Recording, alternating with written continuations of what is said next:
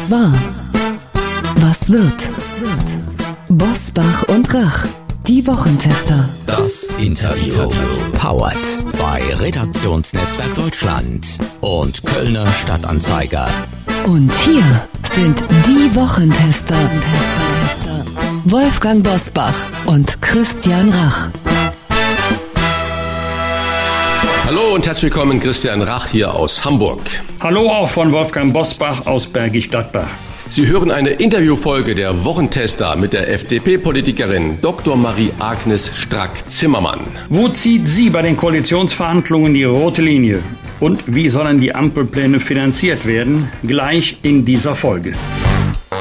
Wir bedanken uns bei unserem Werbepartner Audible für die freundliche Unterstützung. Wir sind überzeugt, wer jeden Freitag unsere politische Einordnung der Woche hört, der wird sich auch für die Methode Merkel interessieren. Das ist ein Audible Original Hörbuch in Kooperation mit dem Nachrichtenmagazin Der Spiegel. Spiegelautor Dirk Kopioweit hat ein Buch über die wichtigsten Meilensteine im Leben von Angela Merkel geschrieben. Ein Buch über deutsche Politik und die Fragen, wie wichtig sind Macht, Charisma, das Volk, die Inszenierung und der Kompromiss. Und welche Rolle spielt Europa in der Welt? Die Erzählung beginnt und endet mit Angela Merkels letzten Wochen als Bundeskanzlerin. Sie hören nicht nur ein Porträt Merkels, sondern vielmehr ein Porträt Deutschlands und der modernen Demokratie mit historischen Originaltönen. Die Methode Merkel ist ein Audible Original Hörbuch von Spiegelautor Dirk Kopioweit.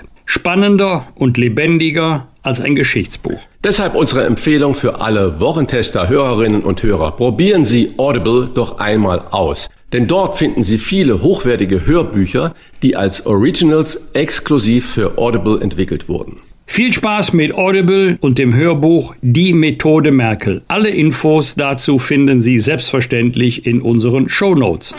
Heute zu Gast bei den Wochentestern Dr. Marie-Agnes Strack-Zimmermann. Die FDP-Politikerin verrät den Wochentestern, welche die Reizthemen bei den Koalitionsverhandlungen sind.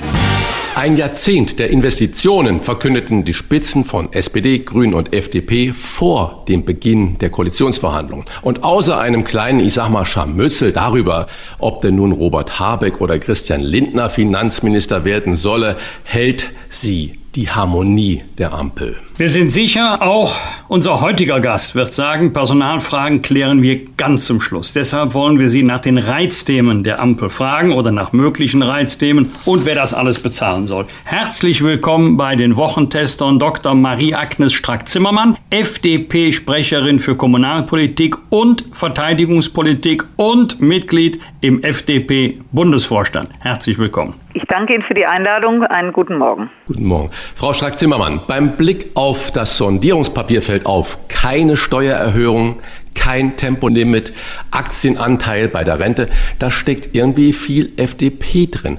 Waren die beiden anderen so schwach oder Christian Lindner und Volker Wissing so stark? Nein, also äh, zuallererst mal äh, waren die Sondierungen davon geprägt, dass nicht darüber gesprochen wurde. Ich glaube, das war einzigartig und ich glaube auch, dass der eine oder andere Journalist es zwar bedauert hat, nicht jedes Wort kommentieren zu dürfen, was dort gesprochen wurde, aber hinter den Kulissen uns auch viel Respekt gezollt wurde, dass man an einem Tisch sitzt, ähm, auch mit unterschiedlichen Parteien ähm, wo wir ja auch in den letzten Monaten nicht davon ausgegangen sind, dass wir in dieser Konstellation einmal möglicherweise arbeiten werden. Also das ist erstmal das eine. Und wenn Sie sich das Sondierungspapier anschauen, dann ist das immer eine Frage, eine Sicht der Dinge. Da haben sich die Grünen und die SPD genauso wiedergefunden und so muss es auch sein.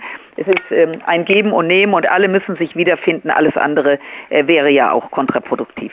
Christian Lindner steht nach dem Satz, aus 2017-18 besser nicht regieren als falsch regieren unter Zugzwang. Ein Scheitern der Ampel ist deshalb nahezu unmöglich. Gibt es doch rote Linien, die nun für die Koalitionsverhandlungen gelten? Was ist für die FDP das wichtigste Thema, was noch nicht verhandelt wurde, auf das es aber ganz entscheidend ankommt? Naja, ich gehe jetzt nochmal auf das äh, Papier zurück, auf das Sondierungspapier. Da stehen ja von allen drei möglichen Partnern äh, die, wenn ich so sagen äh, darf, Big Points, die eben für alle von hoher Relevanz sind. Das ist erstmal der Anfang. Was jetzt folgt, ist die Detailarbeit und in der Tat ist das, sind Details von hoher Relevanz. Aber das, die grundsätzliche Richtung steht ja und jetzt kommen eben die Arbeitsgruppen zusammen und wir werden uns mit den Kolleginnen und Kollegen hinsetzen, um einen guten Koalitionsvertrag äh, auf den Weg zu bringen. Sie spielten gerade an, Herr Brusbach, von der Situation vor vier Jahren. Wir sind nach wie vor, haben wir unsere Themen. Nach wie vor stehen wir dafür. Es geht hier nicht um Posten und Jobs. Ich weiß, dass das momentan die Berliner Republik mehr interessiert, wer was möglicherweise machen könnte. Aber das Thema ist, die Bundesrepublik in den nächsten vier Jahren zu gestalten und dass es viel zu tun gibt. Ich glaube, das brauchen wir hier äh, nicht zu wiederholen. Transformation auf allen Ebenen. Und da werden wir uns gemeinsam einbringen müssen. Also insofern werde ich Ihnen jetzt nicht äh, die Linien wiederholen, die in dem Papier bereits ja, niedergeschrieben worden sind, sondern dass wir auf dieser Basis dieses Sondierungspapiers jetzt in die Details gehen. Frau äh, Strack-Zimmermann, viele unserer Hörerinnen und Hörer haben sich nach den Äußerungen von Norbert Walter-Borjans und Annalena Baerbock in dieser Woche gefragt, wie soll das denn zusammengehen, ein Jahrzehnt der Investitionen, also Schulden machen und Schuldenbremse? Für den Hintergrund, Walter Borjans äh, sieht Spielräume innerhalb der geltenden Schuldenbremse und Baerbock spricht von Investitionen außerhalb des Haushaltes. Können Sie uns aufklären oder haben Sie einen Rat, äh, wie man dann die Schuldenbremse trotzdem halten kann oder wie meinen die beiden Kollegen das? Also äh, es ist jetzt für mich natürlich, ich werde jetzt nicht in die Interpretation reingehen, was andere meinen. Es geht doch darum, dass wir auch und besonders nach der Pandemie investieren müssen in dieses Land. Wir müssen auch Dinge anders sehen, also ähm, werden auch diese Diskussion führen und wir haben ja die großen Themen. Das, äh, wenn Sie erlauben, dass ich das nochmal äh, rudimentär aber äh, aufzähle, das Thema ein moderner Staat. Wir müssen digitaler und agiler werden. Wir müssen vor allen Dingen äh, endlich an den Gigabit-Ausbau gehen und vor allen Dingen auch endlich das, den ländlichen Raum anbinden ans Internet, ÖPNV. Das sind in der Tat Investitionen, die in die Hand genommen werden müssen und die sich deswegen oder die deswegen so bedeutend sind. Weil wenn wir weiter auf Wachstum setzen, wenn wir weiter ein Land sein wollen, wo es viele Hidden Champions gibt, wo viele Start-ups Lust haben, auch zu arbeiten, aber sobald sie die Stadt verlassen und selbst in den Städten ist es ja nicht wirklich gelungen, äh, sie keinen Ausbau, keinen digitalen Ausbau mehr haben, dann werden diese Unternehmen, die für unsere Volkswirtschaft von hoher Relevanz ist, uns verlassen. Das heißt, dort zu investieren ist deswegen klug, weil je mehr erfolgreiche Unternehmen wir haben, desto höher ist deren Steuerleistung, die wiederum einspielt darauf, nämlich dass wir wachsen. Und die Schuldenbremse ist von hoher Relevanz. Alles, was wir heute machen, ähm, ich weiß, es heißt dann oft, ja, heute kann man Schulden machen, ist alles sehr günstig, ähm, weil die Zinsen niedrig sind. Tatsache ist, dass äh, konsumtive Schulden schlechte Schulden sind und unsere Kinder und ähm, Kindeskinder diese zurückzahlen müssen. Und deswegen kann man das eine oder andere machen. Und das war ja auch immer unsere Idee, die ja offensichtlich gerade von jungen Wählerinnen und Wählern gutiert worden ist, nicht auf Kosten der Jugend zu investieren, sondern uns darüber Gedanken zu machen, was kann man verändern, was kann man möglicherweise streichen, äh, wo sind Mittel, gebunkert in Anführungszeichen, die man auflösen kann. Aber ich muss Sie einfach um Verständnis bitten, dass ich jetzt hier nicht aus dem Nähkästchen plaudere, weil das sind genau die Gespräche, die jetzt anstehen und dem vorzugreifen in der Öffentlichkeit, finde ich auch offen gestanden ähm, völlig fehl am Platze. Weiteres Thema ist natürlich, Sie sagten es gerade oder deuteten es an, das Thema Klima, also der Umbau, die Transformation. Das können wir nur machen, wenn wir auch private Investoren haben, die bereit sind, in diese Felder zu investieren. Das heißt, das steht ja auch in dem Sondierungspaket, ist also auch kein Geheimnis, dass man super Abschreibungen anbietet, um eben genau in diesem Bereich auch innovativ zu sein, ein Exportschlager zu werden, Dinge zu entwickeln, die andere Länder übernehmen, so wie wir es in Deutschland ja immer gemacht haben. Und auch das wird wieder höhere Steuern akquirieren. Also insofern ist das Invest das eine, aber unterm Strich eben das, was dabei rumkommt, das andere. Und darauf bauen wir und da sind wir auch sehr optimistisch, dass das funktionieren wird. Eine Idee an Geld zu kommen ist laut Sondierungspapier, ich zitiere jetzt, der Abbau von überflüssigen, unwirksamen und klimaschädlichen Subventionen. Zitat Ende. Frage, fällt darunter auch die Pendlerpauschale? ähm, die wird äh, vermutlich vorerst mit Sicherheit, nein, ich sag's mal anders, glaube, dass es darunter nicht fällt, ähm, denn wir können ja erst, also es gibt genug Menschen, die aufs Auto angewiesen sind, um ihren Job zu erreichen. Und man kann diese Pauschale ihnen nicht nehmen, solange es keine Alternativen gibt. Und es gibt keine Alternativen. Wenn Sie im ländlichen Raum Ihren Arbeitsplatz erreichen wollen, dann gibt es in vielen Gegenden Deutschlands keine Schiene, keine Anbindung. Und insofern muss man die Pendler schützen, aber muss jetzt erstmal dafür sorgen, dass erst die Alternativen geschaffen werden, bevor man eben Menschen, die aufs Auto angewiesen sind, äh, in der Hinsicht bestraft. Das heißt, erst kommt das Angebot, erst kommt die Alternative und das ist von hoher Relevanz und das wird uns jahrelang binden, zeitlich, finanziell. Ich glaube, Herr Bosbach, Sie können das bestätigen angesichts Ihrer bedeutenden Rolle, die Sie ja auch jahrzehntelang in der Bundesrepublik gespielt haben. Und diese Koalition, wenn sie denn zustande kommt, wir sind jetzt mal optimistisch, wird eine Menge aufräumen müssen. Und dass das nicht einfach ist, ich glaube, das weiß jeder. Aber äh, Staatsfinanzen, weil Sie es gerade äh, gesagt haben, ähm, für uns war es eben von großer Bedeutung und ist es, dass es keine neue Substanzsteuern gibt, dass man nicht die Steuern erhöht, gerade übrigens nach der Pandemie, wo ja ganze Wirtschaftszweige, also neben dem gesundheitlichen Problem, neben den sozialen Verwerfungen, ganze Unternehmen, die nicht wirklich arbeiten äh, konnten, die gehen jetzt wieder an den Start und wollen diese Volkswirtschaft wieder in Schwung bringen. Und diese zu bestrafen, indem man als erstes Steuern erhöht, das ist äh, eine schizophrene Haltung und äh, deswegen freuen wir uns, dass diese Themen in den Vorgesprächen auf großes Verständnis gestoßen sind. Sie haben gerade schon Staatsfinanzen erwähnt. Wolfgang Bosbach hat Pendlerpauschale erwähnt. In dem Zusammenhang meine Frage. Die niedrige Steuer auf Dieselkraftstoff ist ja auch irgendwie so eine Streichkandidatin. Und das vor dem Hintergrund eines Teuerwinters mit Rekordhochs beim Spritpreis, wie wir jetzt alle schon an den Tankstellen erleben oder auch, wenn die Leute immer noch Heizöl kaufen. Das ist ja schon fast nicht mehr bezahlbar. Mal ehrlich,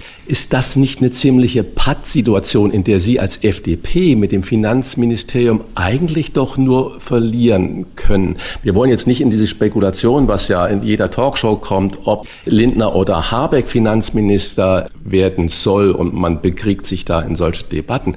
Aber kann man auch so einen Gedanken mal zulassen und sagen, Menschenskinder, das Finanzministerium könnte auch irgendwie so ein Schleuderstuhl sein. Überlassen wir doch lieber das den anderen? Also Sie haben es ja gerade richtig gesagt. Wer was hier bekommt, äh, das ist wirklich, steht ganz am Ende der Geschichte und das gehört sich auch so. Ich glaube, dass jeder der in diese Bundesregierung eintritt, in allen Ministerien große Aufgaben hat.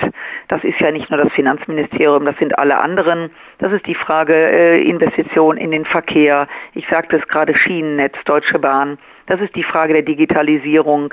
Ähm, wir haben so unvorstellbar viele Baustellen. Das ist die Investition in Bildung. Auch da sind wir unserem Land nicht würdig, was wir dort äh, auf die, im wahrsten Sinne des Wortes, auch bildungsmäßig auf die Schiene bringen.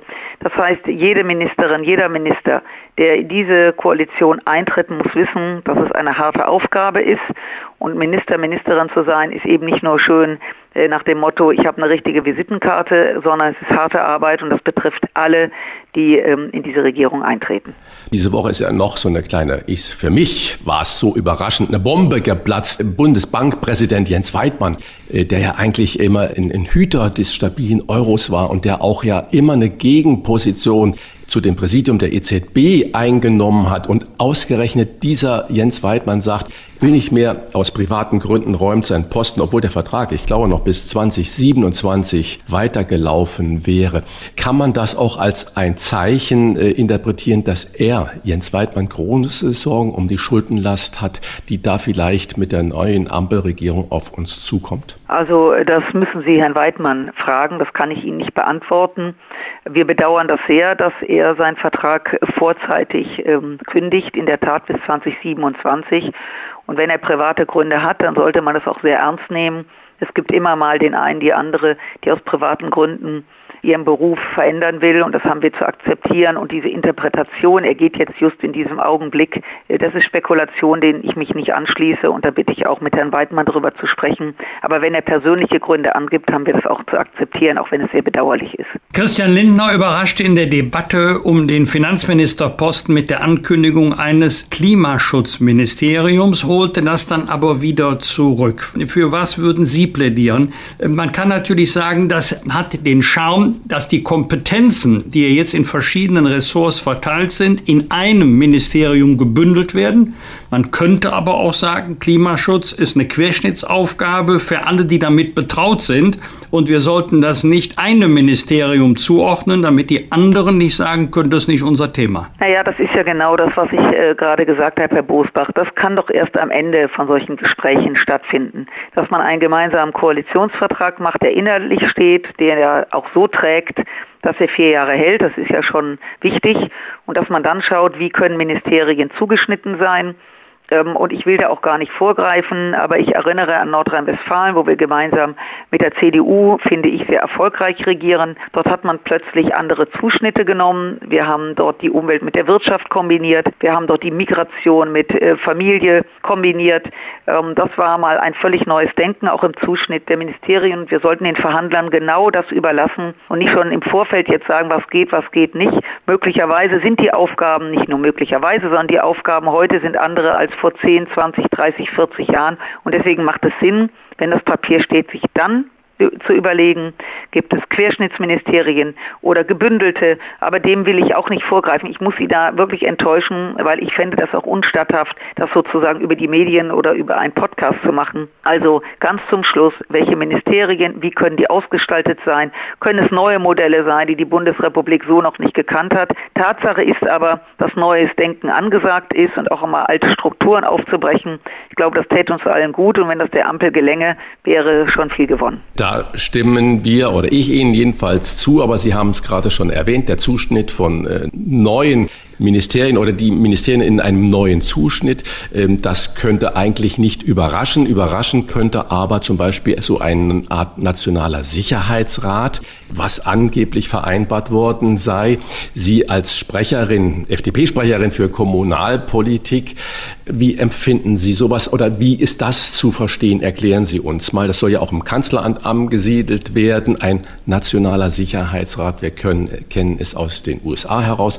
Wie soll sollte so ein deutsches Instrument, sage ich mal, aussehen? Also das ist noch nicht äh, in Stein gemeißelt. Ähm, ich glaube, dass mein Kollege Tobias Lindner das mal irgendwo gesagt hat. Ähm, in der Tat äh, plädieren die Freien Demokraten, so etwas einzurichten. Ein nationaler Sicherheitsrat ist ja ein, wenn Sie so wollen, beratendes Gremium, was also in Fragen Außen-, Sicherheits- und Verteidigungspolitik rät oder Ratschläge gibt. Die Diskussion darüber, ja, die läuft schon lange. Die Bundesregierung hat das bis dato nicht für nötig erachtet. Wir sind aber der Meinung, dass es sinnvoll ist. Wie das die anderen sehen, werden wir dann im Detail besprechen. Ähm, ein Sicherheitsrat kann natürlich immer, je nachdem, welche Regierung am Zuge ist, auch wieder geändert werden. Aber ich glaube, angesichts der großen auch außenpolitischen und verteidigungspolitischen Herausforderungen, jetzt ist ja gerade die NATO ähm, tritt ja gerade äh, zusammen, beziehungsweise gestern, um sich auch mit dem Thema Afghanistan, mit dem Thema, wie gehen wir mit Russland um, auseinanderzusetzen. Und ich glaube, ähm, so ein Gremium hätte allein das schon sehr viel Sinn weil wir, und das ist die Meinung der Freien Demokraten, eben unbedingt das Thema äußere Sicherheit auch in den Fokus ziehen wollen, dass die Menschen in der Bundesrepublik, die frei und friedlich leben, wissen, dass das keine Selbstverständlichkeit ist. Da muss man nur schauen, was um uns herum passiert, um Europa herum, und dass wir gefordert sind, uns zu engagieren. Und genau in welcher Form das ist, das kann eben ein solcher Sicherheitsrat, wie gesagt, der eben berät, eben ein Teil davon sein, sich aufzustellen. Aber wie das Ganze letztendlich aussieht, auch dem will ich nicht vorgreifen, dass die FDP eine solche Einrichtung begrüßt und offensichtlich auch die Grünen, wenn es denn stimmt, was Tobias Lindner sagt, das ist ja schon mal eine gute Sache. Also nur nochmal Nachfrage, es ist nicht vereinbart in den Konsolidierungsgesprächen. Soweit ich weiß, ist das noch nicht festgeschrieben. Ähm, ich überlege gerade, aber soweit ich weiß, äh, haben wir uns, äh, was dieses Thema betrifft, wollen wir noch ins Detail gehen. Wir haben uns in, dem, in diesem Papier, von dem wir jetzt gerade sprechen, gibt es eine Unterklausel Verantwortung für Europa und die Welt. Da geht es darum, wie wir eben ähm, im Zuge Frankreich und Polen miteinander agieren, wie eine deutsch-europäische Armee aussehen könnte, ähm, dass wir neue Herausforderungen haben für die NATO, für die UN, dass wir Staatsräson Israel gegenüber haben dass die Bundeswehr eine bessere, deutlich bessere Ausrüstung braucht. Dann natürlich das Thema Auslandseinsätze, wie gehen wir damit um? Und dass ähm, es eine nationale Sicherheitsstrategie geben sollte, dieses Wort ist dort implementiert und wie das im Detail aussieht, das werden wir in den nächsten Wochen herausarbeiten. Also wir haben ja versprochen und dabei bleibt es natürlich, wir fragen jetzt nicht, wer wird was. Allerdings, Karl Lauterbach traut sich das Amt des Gesundheitsministers zu, ist auch keine Überraschung. Würden Sie sich denn auch das Amt der Verteidigungsministerin zutrauen? Also Herr Bosbach, es wird ja eine Menge geschrieben und ich lese das natürlich. Äh, gestern stand irgendwo, ich könnte Innenministerin werden und irgendwo las ich auch, dass ich gut sei für eine Bundespräsidentin. Also erstmal danke ich allen, die da schreiben und die mir viel zutrauen.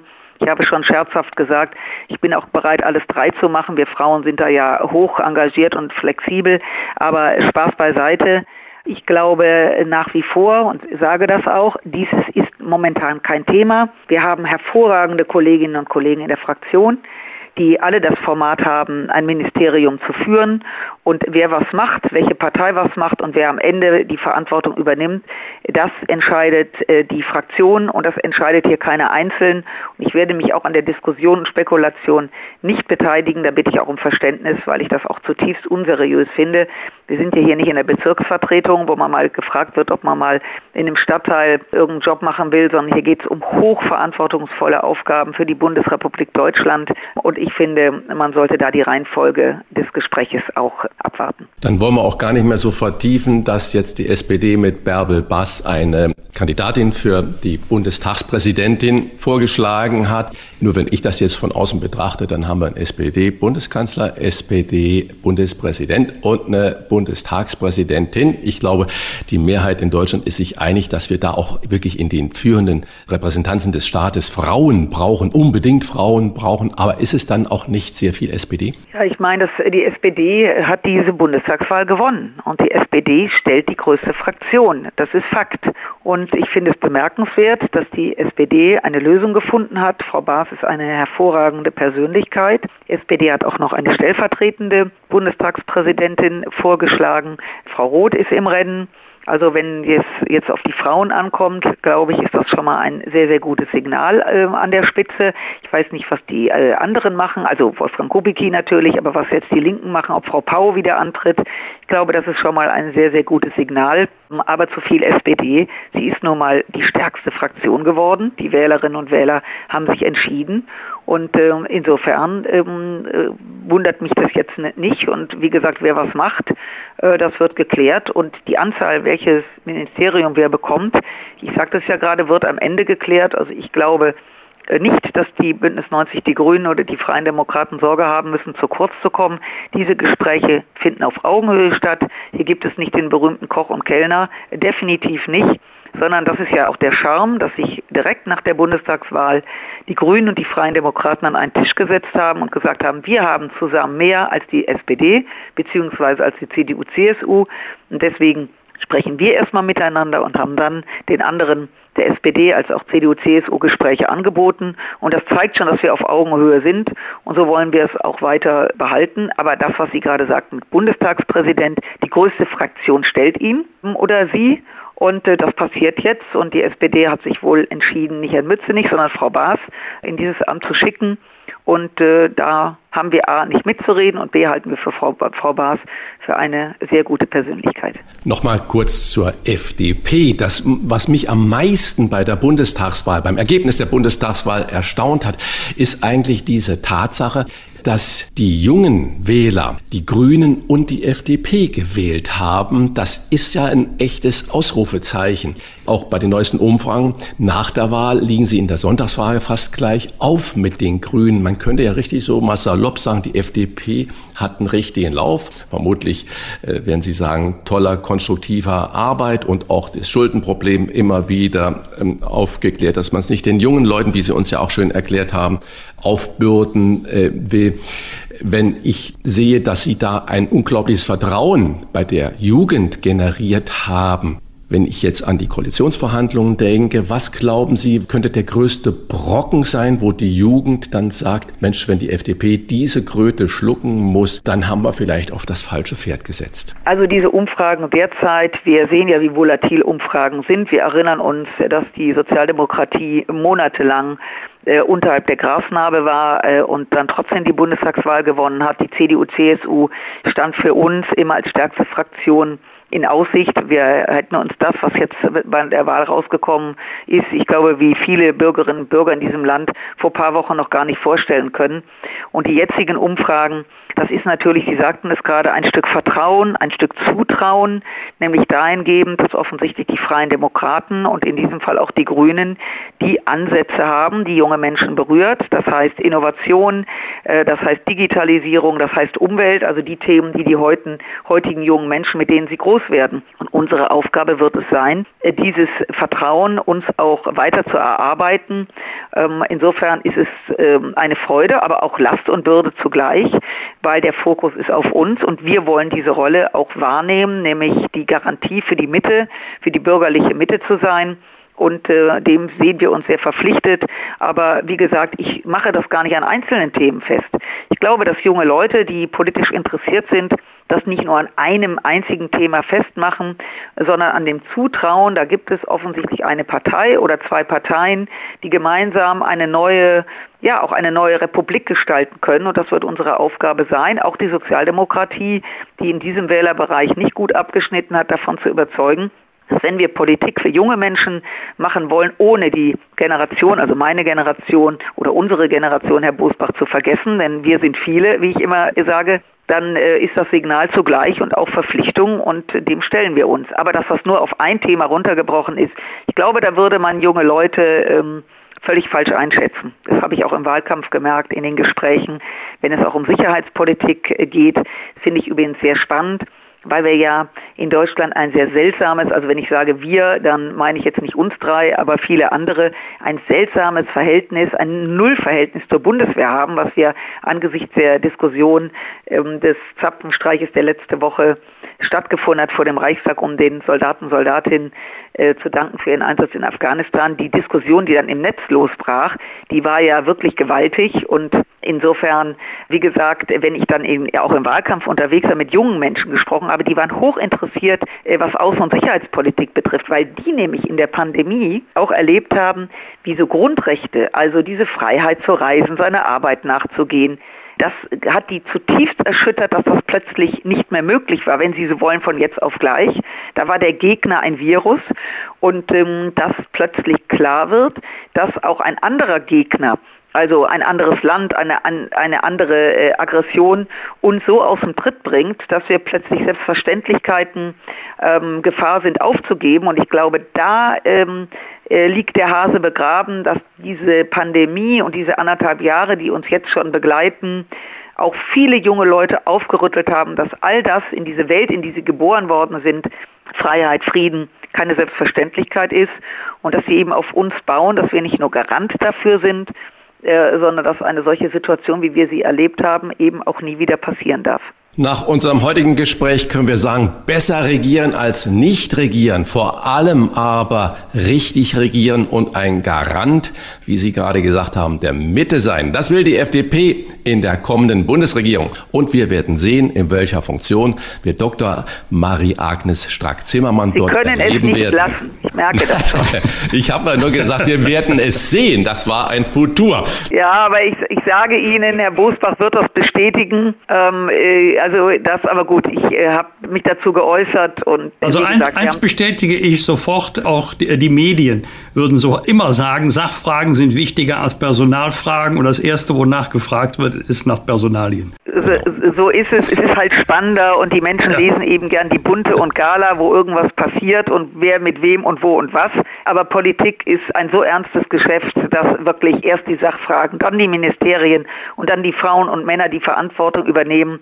Wie gesagt, wir haben viele, viele ganz tolle Frauen und Männer, äh, die dazu in der Lage sind. Und genau das haben Sie uns heute wunderbar erklärt. Wir danken für das Gespräch, Frau Dr. Strack-Zimmermann. Ich danke alles Ihnen für Ihr Interesse. Ja, alles Gute. Tschüss, Herr Busbach. Danke. Tschüss. Das waren die Wochentester, das Interview mit Unterstützung vom Kölner Stadtanzeiger und dem Redaktionsnetzwerk Deutschland. Wenn Sie Kritik, Lob oder einfach nur eine Anregung für unseren Podcast haben, schreiben Sie uns auf unserer Internet- und auf unserer Facebook-Seite. Fragen gerne per Mail an kontakt@diewochentester.de und wenn Sie uns auf einer der Podcast-Plattformen abonnieren und liken, dann freuen wir uns ganz besonders. Danke für Ihre Zeit. Die neue reguläre Folge hören Sie am Freitag, Punkt 7 Uhr. Bitte die Wochentester einschalten. Was war?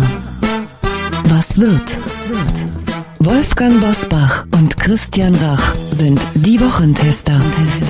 Ein Maßgenau Podcast. Powered bei Redaktionsnetzwerk Deutschland und Kölner Stadtanzeiger.